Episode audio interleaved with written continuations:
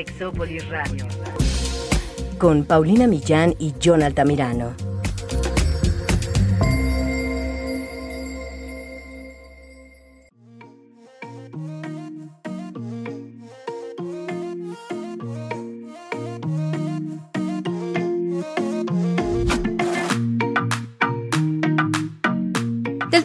Solo se habla del tamaño. Y digo triste, porque de este órgano tan importante podríamos tener otro tipo de conversaciones y hacer muchas más preguntas. Por eso el día de hoy hemos invitado a un especialista para dedicarle todo el episodio a hablar del pene, de sus variaciones, de sus porqués y consultar hasta qué punto ciertas situaciones pueden ser parte natural de la vida y en qué momento tal vez tengo que acudir a un especialista. Quédense, esto es Sexópolis, se va a poner muy bueno.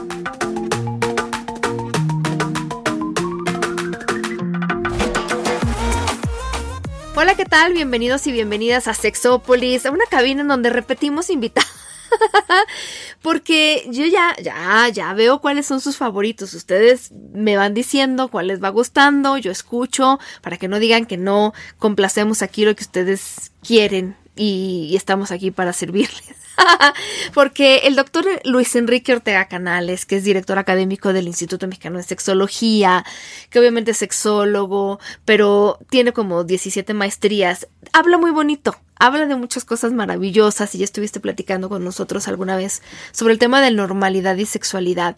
Y hoy regresas porque siempre me es muy difícil escoger como un tema contigo porque sabes mucho, sabes de VIH, sabes de PrEP, sabes a nivel sociológico, biológico, psicológico, la sexualidad. Y hoy vienes con un tema interesante. ¿Cómo estás? Hola, muchas, muchas gracias. Digo, por todo lo que me dices, que sin duda creo que es por el tiempo de conocernos y el cariño. Verdad también, pero no, también es verdad, también es verdad. El, resto del, día te molesto, pero ya cuando estoy hablando en serio, pues la verdad es que sí tengo que admitir que, y tengo que admitir, no, la verdad es que sí, este, es un placer trabajar contigo y que además estés tan actualizado en esto. Fíjate, te voy a hacer una confesión. No hemos realmente tocado en este programa de manera muy profunda el tema del pene. Hemos hablado de las vulvas para las personas que las tienen y que sí de la vagina y, y de repente, ¿no? Que la gente va pidiendo, pero, pero no, no hemos hablado del pene. Y hace poquito hubo un artículo eh, en una red social donde alguien, una persona empezó a dar como datos del pene. Yo me metí, ni voy a, ni voy a mencionarles qué tal, porque no, no todos son ciertos, la verdad es que algunos están como, no están basados por lo menos en las investigaciones, pero lo que a mí me, mm, me hizo preguntarme o lo que a mí me hizo reflexionar al ver esto es la cantidad de personas que quieren saber sobre el pene y de todas estas cosas que no se atreven a preguntar y no saben si es normal o no es normal y luego van y, ven el porno para saber si son normales y esto ya se vuelve todavía más complicado y más terrible, ¿no? Sí, sin duda. Creo que hablar del, del pene Pareciera que todo está dicho y todo está revisado porque al fin y al cabo son cuestiones anatómicas y fisiológicas que en Y solo se habla del tamaño, fíjate. Sí, claro, e, es frecuente, ¿no? Desde, desde esta visión falocrática se habla mucho más sobre el tamaño y sobre la cantidad de eyacular, ¿no? O sea, ¿Ah, creo que hay mucho interés por, por muchos hombres, por, primero es por tenerlo erecto, luego por el tiempo que dura erecto, y lo tercero es por la cantidad de eyaculación. O sea, en la sex shop venden cosas para para poder eyacular más. Obviamente no funciona, pero bueno, la gente cree que sí bueno, funciona. todo y que si te cambia el color, si te cambia el olor, si te cambia el sabor. Y como que las preguntas más profundas vienen cuando las personas eh, les preocupa su salud o cuando notan algo diferente, ¿no? Creo que más bien a veces pareciera que todo está tan dicho que no se atreven a preguntar. Fíjate que yo veía a una eh, mujer hace poco que me decía... Eh, una mujer profesionista, ¿eh? o sea, cabe hacer la mención porque pues pareciera que a veces solo la gente que no ha leído sobre los temas, etcétera. Pero una mujer profesionista me preguntaba y me decía, oye, tú haces una pregunta que, que no me atreví a hacer en ningún momento, pero siempre he tenido la duda. Mi pareja, al, tener relaciones sexuales conmigo, eyacula, como otros hombres, ¿no? Y, eh, pero cuando yo me levanto, el semen se sale. Y me decía, eso no debería pasar, ¿no? Se me debería quedar ahí porque, porque si no, ¿cómo me puedo embarazar? Madre mía. Y, y pareciera algo como, dices, es una mujer profesionista, y tiene una licenciatura. O sea, deberían de ser dudas tan simples que, que deben de estar cubiertas en otras áreas de su vida o en otro momento de su formación, en la secundaria o en el bachillerato, pero la realidad es que no. O sea, la realidad es que se tienen dudas tan básicas como si es normal que el pene se erecte eh, cuánto tiempo, Si, cuánto tiempo debe durar, ¿no? Sí, y, luego viene la industria farmacéutica y les pone eh, grados, Ajá. le pone grados a las erecciones, ¿no? Vino una empresa y dijo, eh, tú ya tienes una erección grado 4, y tú dices, ah, wow, o sea, entonces quiere decir que tal vez la mía es un 3. Ajá, ¿qué pasa si no? si podría ser mejor. A mí me pasa que he oído mucho con, con los hombres, ¿no? De, eh, sí, ya está todo bien, pero, pero podría ser mejor, pero podría ser mejor, ¿no? Y luego me toca, bueno, cuento esto, pero también sé que es algo muy común, de un hombre que me preguntaba cómo, cómo le puedo hacer para durar más y que su pareja, así sentada al lado de él, me decía, yo estoy súper bien, yo estoy a gusto, es más, si dura más, ya me va a empezar a doler, me voy a empezar a cansar. Y él de nuevo, ¿no? Era Mm, yo quiero durar más. Y entonces se volvía como para mí un tema de si estás escuchando lo que la otra persona te está diciendo, porque como diría eh, un colega amigo mío, Luis Falcón, ya después se vuelve entonces más bien con quién está teniendo relaciones sexuales, con ella o con él mismo. Y es eso, muchas veces lo veo como de, no, bueno, sí, ella dice que estamos bien, pero podría estar mejor, yo quiero estar mejor. Entonces ya tengo esta erección que me permite la penetración, porque eso es un tema importante, ¿no? Como un marco importante, si puedes o no puedes tener una penetración. No, pero podría estar mejor. Claro, y, curiosamente esto, entre más atención le ponemos, menos funciona. Eso, eso pasa con el pene. Eh, fíjate que hay cosas interesantes con el pene. Por ejemplo, fíjate que desde Master C. Johnson se había hablado o se había revisado, por ejemplo, esta idea como que todavía persiste, ¿eh? de que ves un pene en flacidez, pequeño, que a lo mejor hace frío, y entre más frío, pues es más pequeño. Y, ya hay hombres que ves el pene en flacidez y se les ve grande aún en flacidez. Y había una idea de que esos hombres que tienen el pene grande en flacidez, en erección lo iban a tener mucho más grande. Y los hombres que tienen un pene muy pequeño en flacidez, en erección iba a ser un pene regular o, pequeño. Y, precisamente Master Sillons en sus investigaciones de hace muchos años ya determinaron que no hay una relación entre esto. Es decir, que así ves un pene en flacidez eh, grande, en erección puede ya no crecer claro, Solo pararse. sí, solo, solo llenarse de sangre. Fíjate que mucha gente empieza a hablar de penes de agua y penes de sangre. Bueno, ya es como la, cuestión popular, ¿no? O sea, no hablan de Master C. Johnson, pero hablan de estas cosas. Pero está bien, al final es una observación que vale la pena mencionar. Sí, claro, como estos penes de carne que decían eso. Ah, sí, sí, penes de carne y penes de sangre, cierto. Que, sí, es que se supone que son más pequeños y todo, pero ya desde Master C. Johnson se hablaba, se hablaba de esto. Y no, no hay una relación entre esto. O sea, la, realidad es que un pene puede ser, son promedios y, sabemos que, que, de acuerdo a la raza, el pene tiene diferentes tamaños, y, pero también aparte de tamaños, el pene tiene diferentes formas. Hay muchos tipos de pene, hay muchas variaciones anatómicas en el pene, en el, por ejemplo, en el grosor. O, hay penes también que el, por ejemplo, la, la, el glande que la gente lo ubica más como la cabeza del pene, ¿no? El glande es mucho más grande o más amplio que el cuerpo del pene. O hay penes que terminan en punta. Alguna vez una mujer me decía, ¿es normal que mi marido tenga el pene como muy delgado? Ok. Como si fuera una tripa. Pues sí, sí hay variaciones anatómicas en todos los penes, así como somos diversas y diversos en todas las formas de ser y estar. También anatómicamente tenemos mucha diversidad y eh, parte de esto, pues al pene, ¿no? O sea, es, eh, la gente pregunta, bueno, pero eyacular, hay gente que espera eyacular medio litro, ¿no? Como pasa en el porno.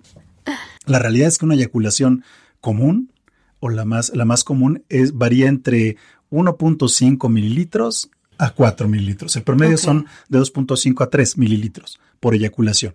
Obviamente, si yo tengo tres eyaculaciones en un lapso tal vez de cuatro horas, seguramente la última eyaculación será de un mililitro. Y dirán, bueno, es poquito, pues sí, pero ya eh, eh, realmente, ¿cuánto tarda el cuerpo en recuperarse en promedio de seis horas?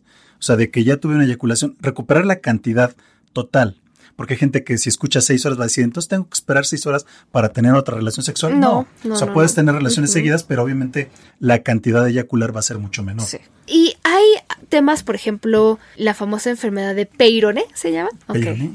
Ajá, ¿esa qué significa? ¿Qué consiste? Es una curvatura anormal eh, del pene que consiste en tener una parte fibrótica, es decir, en el cuerpo del pene hay algunas de las cavernas que están eh, como llenas de tejido y eso hace que el pene tome una curvatura. Pero no solo es la curvatura, sino aparte, a veces en estas personas las erecciones pudieran ser dolorosas. Ah, y luego no pueden penetrar justo por la curvatura, ¿cierto? Así es. Porque hay muchos penes que tienen una curvatura que, pues es como estas variaciones de las que hablabas, pero no afecta la penetración, no hay dolor, ¿no? Pero creo que ahí es una buena medida para saber. Es, es frecuente, qué bueno que lo mencionas, porque al final hay muchos hombres que no lo hablan, pero cuando se ven al espejo con una erección, ven cómo su pene en erección, por el peso, se va de un lado.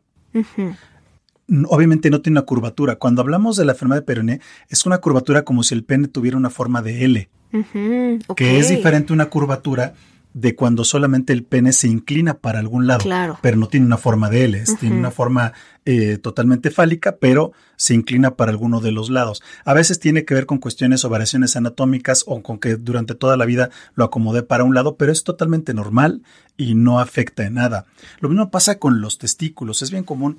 A veces, eh, por ejemplo, se discute mucho si, eh, que con los hombres cuando vamos en el transporte público debemos ocupar más espacio porque tenemos que ir con las piernas muy abiertas porque traemos ahí testículos y pene y, como el paquete, ¿no? Ajá. Entonces eso, eh, eso pues me estorba. Entonces por eso tengo que, debo ir con las piernas muy separadas y las mujeres no ocupan tanto espacio, ¿no? Entonces eso es, es una discusión común, pero la realidad es que no. O sea, la realidad es que primero los testículos, eh, su peso en promedio es entre 18 o 22 gramos cada uno. Es decir, entre los dos testículos serán unos 40 gramos. Entonces, para decir, eh, tengo que llevar mis piernas súper abiertas por mis 40 gramotes, o sea, la verdad es que no me Que, parece incluso suficiente. con las variaciones, sí, sí, sí, tampoco es. Sí, sí, no son tan grandes. Y la otra cuestión, hablando de los testículos ya, es mencionarles a los hombres que nos escuchan o a las personas que tienen testículos, es que cuando se revisen y se darán cuenta que un testículo, usualmente el izquierdo, está más abajo que el derecho. Ok. Igual, eso es algo anatómico normal totalmente. Muchos hombres tienen la duda, a veces toda la vida, de si sus testículos son normales, Porque ven, ven su testículo más abajo que el otro y a veces tenemos la idea que tienen que estar simétricos. Es algo anatómico y fisiológico, porque así si yo junto mis piernas con la forma ovoide que tiene el testículo y al juntar mis piernas puedo juntarlas perfectamente sin que se quiebre nada, sin que choquen entre ellos, porque uno eh, está encima del otro, es decir, puede estar por arriba. Ah, entonces uno está más descendido que el otro porque para que no choquen entre ellos. para que no choquen. Entonces, Está pensado así, pues, el cuerpo. Entonces, la verdad es que a veces eh, los hombres no nos atrevemos a preguntar. Hay muchos hombres que solo ven unos testículos o un pene cuando se asoman en el migitorio ah, para ver el de la otra persona, como de reojo, a decir, hijo, lo tiene bien diferente al mío. Y es cuando hacen la comparación y dicen, yo lo tengo diferente, ¿estaré bien Claro. o estaré mal? Yo estoy impresionada porque esta famosísima escultura del David de Miguel Ángel, él, este hombre hacía todo tan, pero perfectamente y anatómicamente eh, real, que ustedes busquen la imagen en internet, van a ver que un- uno está más descendido que el otro. Sí, o, o, véanse los suyos, ¿no? También eso puede. También véanse, pero me parece muy interesante, porque además te voy a decir algo que yo siempre he pensado, bueno, y además una vez leí un artículo que confirmó mis sospechas, de cómo en esa época, por ejemplo, em, la proporción del pene, de los testículos, que ellos consideraban en esa época que era, que era buena, que era correcta, que era estética, no eran los penes que vemos en el porno de quién sabe cuántos centímetros que pertenecen al 2% de la población. Es que en realidad ustedes ven esas esculturas y, y para ellos todo tiene que estar proporcionado. O sea, no estaban obsesionados con este tamaño que el porno nos ha puesto, ¿no? Qué, qué interesante eso. Sí, claro. O sea, el- el- creo que hay un- toda una serie de ideas y de, pues sí, de ideas que la gente, que la población va teniendo y, y que a veces por esta cuestión de ser algo tan íntimo y sigue siendo la sexualidad un tema tabú, pues que no nos atrevemos a preguntar, ¿no? Y nos quedamos con la Sí. duda todo el tiempo. Oye, por ejemplo, preguntas sobre co- cosas que pueden pasar en el pene que son, pues digamos, naturales o estadísticamente normales. Pero, por ejemplo, hay unos penes que tienen bolitas blancas debajo como del glande. ¿Sí me expliqué o no? ¿Eso es algo que sucede, no sucede? También es cierto, eh, hay unos que se llaman pápulas perladas del pene. Y esas pápulas perladas que efectivamente son unas pequeñas glandulitas que están, que usualmente están en todo el trayecto de la corona del glande, es decir, si ustedes ven un pene o si tienen un pene, es eh, está el glande y en la parte de atrás, en la corona, la parte que más sobresale, por debajo, ahí están las pápulas perladas. Es parte de la anatomía normal de un pene. Es común que incluso personal de salud las confunda y crean que hay una infección de transmisión sexual e incluso las traten, ¿no? O sea, se les quiere Esas glandulitas están para producir un pequeño líquido que ayuda a mantener lubricada esa zona, que cuando está en contacto con, con el ambiente o el oxígeno, se solidifica y se hace como un pequeño eh, tejido blanco, como mm. eh, esmegma, pues como, como pequeño quesito. pues si alguien no se asea, va a ver así como... Ahí está. Como si fuera requesón. Eso lo Oye, fíjate que también yo he recibido muchas preguntas, pero creo que ya no sé, ya no sé qué es eh, cultural, mediático, marketing, pero mucha gente me pregunta sobre el tema de la circuncisión y entonces me dicen, es que la circuncisión, porque ya estamos en estos términos de decir que una es buena y otra es mala, ¿no? Porque ni siquiera es como verla como dos formas de tener un pene, pues, pero ya es, es que la circuncisión es higiénica y es buena, y las personas que no la tienen, qué raros y qué malos, ¿no? Entonces yo, yo, yo hago dos cosas. Primero, la, la, la primera que hago es decirles que eso es muy cultural, ¿no? Yo me acuerdo que alguna vez alguien o varios alguienes de Australia decían, a ver, en aquí, y que me confirme la gente de Australia, pues, pero aquí es muy raro, y, supongo que también depende de región en región, encontrar un hombre con circuncisión no es algo que hagamos. Y hay lugares donde te vas a encontrar que casi todos tienen una circuncisión, es un tema más cultural. Y no he visto yo que cambie, por ejemplo, en los estudios que hay al respecto, la percepción del placer de la pareja y de ellos. O sea, en los estudios que se han hecho, que a lo mejor están muy limitados y seguirán habiendo otros estudios, pero no se ha encontrado que la satisfacción sexual de las personas, eh, concretamente de una pareja femenina, porque también de repente hay eso, ¿no? De, y me acuerdo perfecto que, ay, no, había una persona en Twitter que como diario, diario hablaba de, pregunta para las mujeres, ¿a ustedes prefieren un pene con circuncisión o sin circuncisión? Entonces las mujeres le decían, pues a mí la verdad, prefiero que la persona me guste y que sea bueno en la cama, da igual cómo esté el pene, ¿no? Claro, sí había de repente gente que decía, porque la hay, ¿no? A mí me gustan como me gustan sin. Porque además había un estudio que encontraba que más mujeres hetero hablaban de que les gustaba sin circuncisión y más hombres homosexuales con. Pero bueno, ese era solamente un estudio, una muestra. Pero entonces no, no sé qué resultado esperaba o qué respuesta a su pregunta, pero al día siguiente volví a hacer la misma pregunta, ¿no? Y su avatar me acuerdo que era una chica usando una playera de, de, pues, de un equipo de fútbol. Y yo decía, bueno, sí, pero este debe ser hombre. Porque nadie está tan obsesionado con el pene como los hombres. O sea, a, a, las mujeres nos pueden importar otras cosas y de verdad a mí me da igual. Y me acuerdo que una chica incluso en Twitter decía, es que no sé si me va a creer cuando yo le diga que de las parejas que he tenido, no siempre me recuerdo no, porque me ha tocado ver penes en erección y ya no es tan claro. No siempre me recuerdo eh, en estas parejas casuales si tenían o no tenían, ¿sabes? O sea, es, ese es el grado en el que me importa. Claro, creo que tiene que ver igual con, con esta educación a través del porno. Sí. Que en el porno, pues sí, la mayoría están, son penes circuncidados y desde ahí lo, lo están viendo. Al final, eh, cuando hablamos, por ejemplo, de, de, la. Porque hay quien dice que es por higiene y para prevenir infecciones. Es cierto que hay países más en África, que es donde tienen lejos un servicio de salud, que han hecho estudios ya bastante largos, en donde han revisado en los niños al nacer se les hace la circuncisión y en esos lugares se ha disminuido notablemente la tasa de infecciones de transmisión sexual.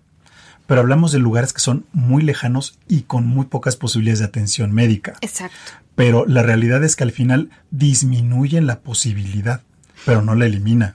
En México alguna vez se propuso que eh, también se, se, eh, se, hiciera la circuncisión a todos los niños al nacimiento y que con eso se iban a disminuir la tasa de ITS.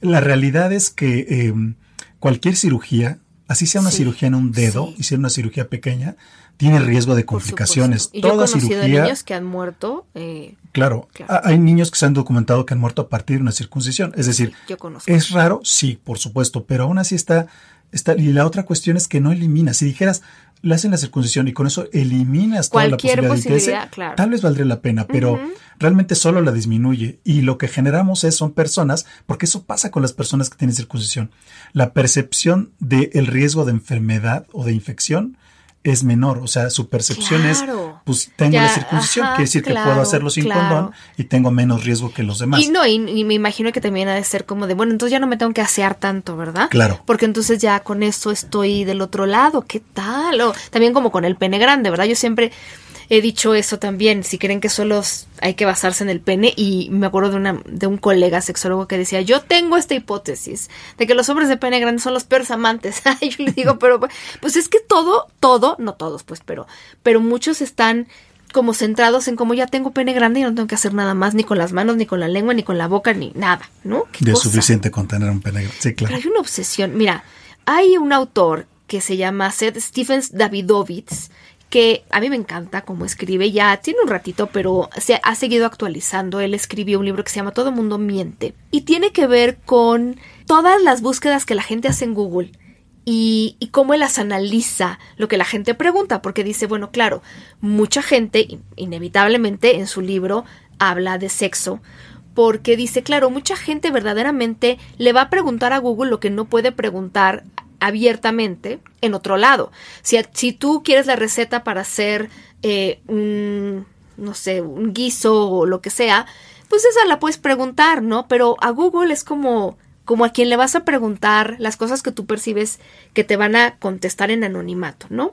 Entonces, hay un, extracto de algo que él escribe eh, en un artículo para el New York Times, es no es ninguna novedad que los hombres se preocupan por sus genitales, pero el grado de esta preocupación es bastante intenso.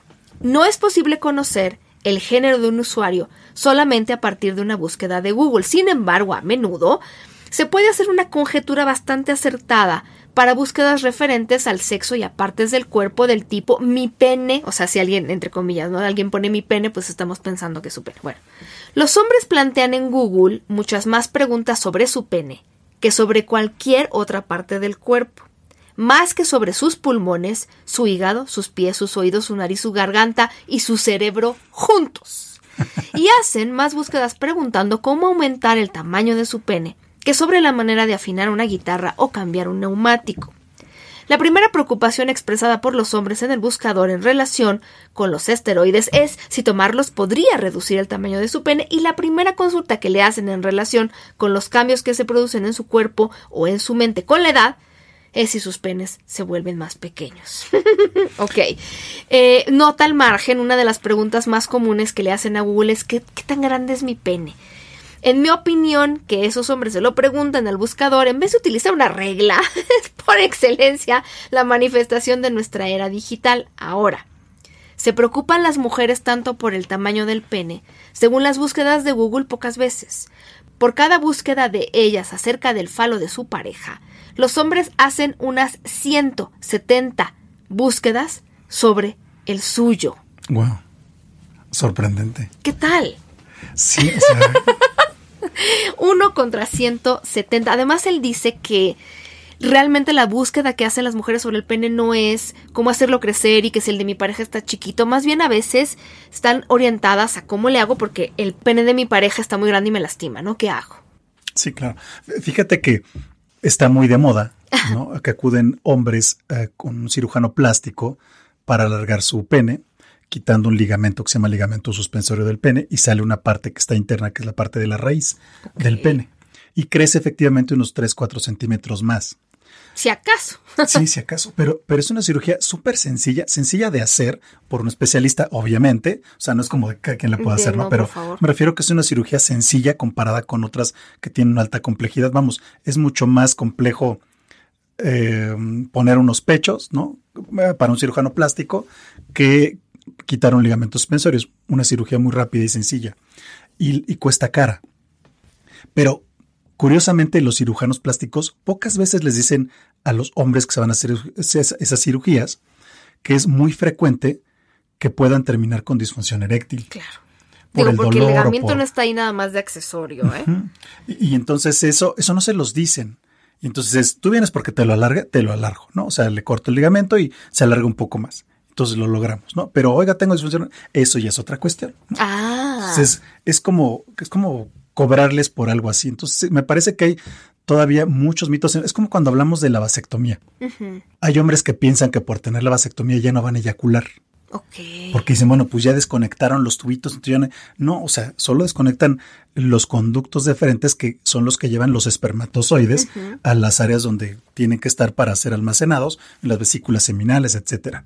Entonces, ¿cuánto volumen es eso? Es el 10%. Claro. Es decir, solo se disminuye el 10% de su eyaculación. La verdad es que la mayoría del volumen de, del semen lo va a tener la, la, las vesículas seminales, más o menos en un, cerca de un 60%. El otro 30-40% lo tiene el líquido prostático. Claro. Y ya cuando se junta el líquido prostático el líquido de las vesículas seminales y los espermatozoides, se forma el semen. Es que eh, el problema es que como resultado de eso, durante cuántos años y todavía, mucha gente no se animaba a hacerse la vasectomía porque era voy a perder algo de mi virilidad si ya no puedo eyacular, si ya soy menos hombre, si no sé qué, como todavía hay muchos ahí temas ligados a la masculinidad y, y este, por ejemplo, del tema del pene, pues también, ¿no? Como la, la creencia de que yo tengo que eyacular más y hacer todo esto. Es interesante justo porque entonces pareciera como que el pene, esto que decías de la disfunción. O sea, yo tengo que tenerlo grande porque sí, porque, a ver, de nuevo, si tú crees que por un 2, 3, hasta 4 centímetros, si bien te va, vas a tener ya una mejor calidad como amante. Si crees que todo esté en eso, ya de, una vez te digo que no va a pasar, ¿eh?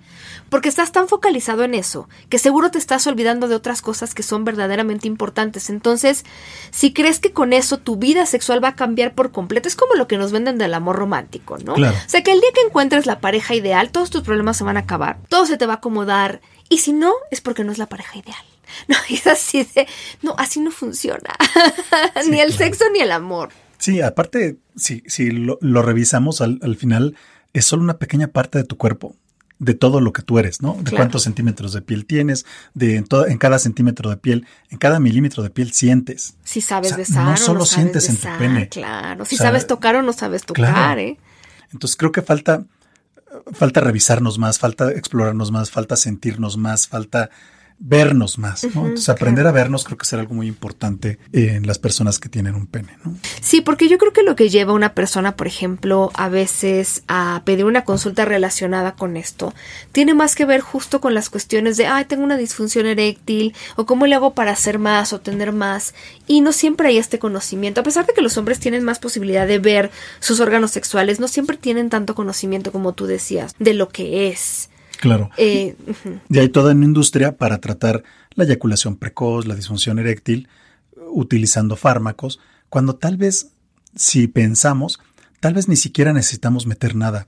Tal vez ni siquiera necesitamos un pene erecto.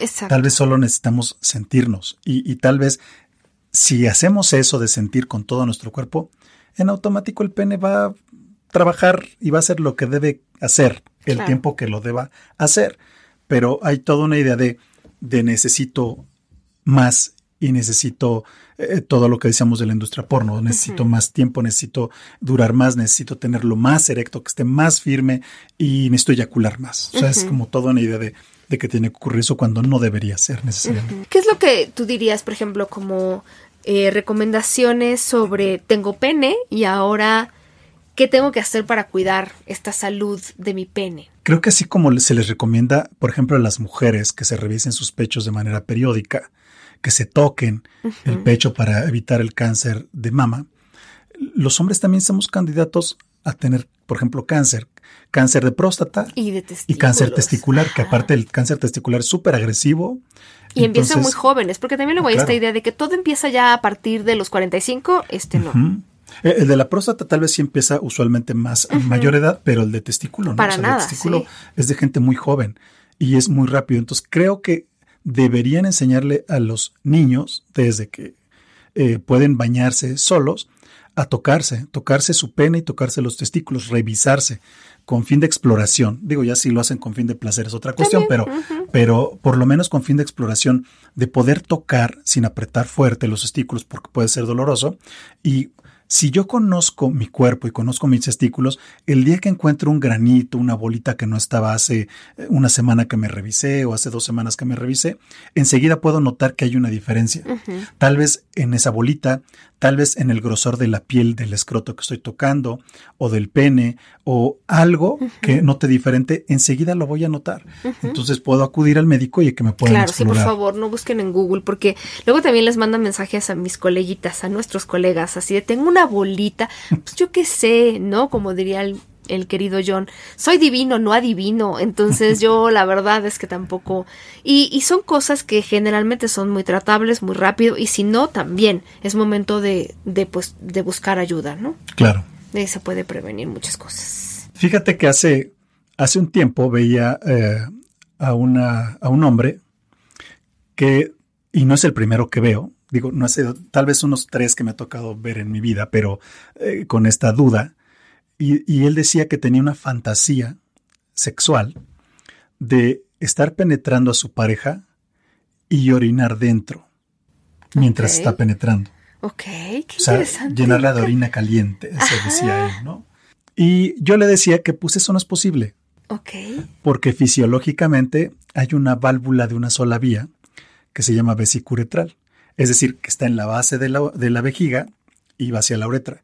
Y en cuanto el pene se erecta completamente, esa válvula ¡pum! se tapa la salida de la vejiga. Entonces, un pene en erección total no puede orinar en ese momento. Ajá. Si, si las, las personas con pene que nos escuchan les ha pasado que, por ejemplo, que estés como con muchas ganas de orinar y que de pronto ocurra algo erótico en tu vida y ya no te da tiempo de ir a orinar, sino ocurra toda la parte erótica con toda una respuesta sexual completa y eyaculas y enseguida quieres ir a orinar, te vas a dar cuenta que te cuesta mucho trabajo que salga. Tienes sí. casi que pujar para que salga. O cuando comienza a salir, sale para todos lados menos para donde debe. ¿no? Eh, entonces, ahí lo recomendable es que mejor orinen sentados en ese momento, ¿no? Porque eh, la orina no, eh, no sale bien. Entonces, creo que es que sepan que el, est- esta valvulita hace que pues, no puedas orinar y tener una erección completa a la vez. Incluso en, hasta en los videos que hay de la industria porno, eh, que se tratan del tema de, de lluvia dorada, eh, los, los personas con pene que están orinando deben tener un pene en semierección, pero no en erección total, porque no se puede. O sea, si lo tuvieran en erección total, no podría salir la orina. Ya arruinaste su fantasía. Sí, entonces les tuve que decir que, Que no. que no, no es posible hacer esas dos cosas al mismo tiempo. Qué interesante, sí. Ahora platícame un poco de esto del sabor del semen. Se ha hablado mucho sobre el sabor del, del semen y he escuchado mucho esta cuestión de que si comes piña, Claro. vas a ver claro, más dulce. Realmente el sabor no va a variar porque no va a llegar la piña hasta el semen. O la sandía o, o la papaya o lo que sea que estés Sí. comiendo, no va a llegar hasta ahí. Lo único que hace que varíe el sabor más bien es la acidez. Usualmente el pH del semen es alcalino. Entonces, si comes cuestiones más ácidas, por ejemplo, el, el semen tiene dentro de muchos, tiene minerales, tiene aminoácidos, tiene incluso células blancas, leucocitos, pues tiene eh, zinc, tiene, tiene muchos elementos químicos y minerales, pero aparte, eh, el, el acidez es lo ácido cítrico, por ejemplo. Entonces, si está más ácido, va a cambiar un poco el sabor. Entonces, más bien más que el sabor, lo que va a variar es la acidez. Obviamente eso podría dar una sensación de que sabe distinto, sí, porque no es lo mismo que sea más ácido más base, entonces es lo que va a generar, pero no, no vas a ver a sandía, no vas a ver a papaya o no vas a Yo ver siempre les a digo, piña. eh, piña colada. siempre les digo, De fresas sí con crema. la acidez, pero no es para que sepa piña colada, no. Además, pues casi mucha gente no es que esté probando diario el semen de la pareja, ¿sabes? Porque en general las cosas que comemos, y la gente luego habla de los humores por, por culturas, ¿no? Y entonces hay gente que dice, es que si vas a tal cultura que comen mucho de es- esto, no le ponen mucho con- de este tipo de condimento, como que su humor es diferente y el su sí, eso puede suceder, o sea, es lo mismo que estamos hablando. Si todos los días pruebas el semen de tu pareja y a lo mejor un día de verdad come piña, porque además, o sea, cuando hablamos de comer piña no es una rebanada, o sea, para que realmente cambie esta acidez, o sea, es que te tienes que echar una buena piña, ¿no? Y no cenar otra cosa, porque también esa es otra cosa. Y yo he visto incluso que en las sex shops venden como, como un polvo de piña. Pero es que ahí mismo incluso en las instrucciones dices que no comes nada más, ¿no? Claro. Y entonces, bueno, puede que varíe, pero no, no piña colada. A Ni ver. vas a ver tacos al pastor, ¿no? Tampoco.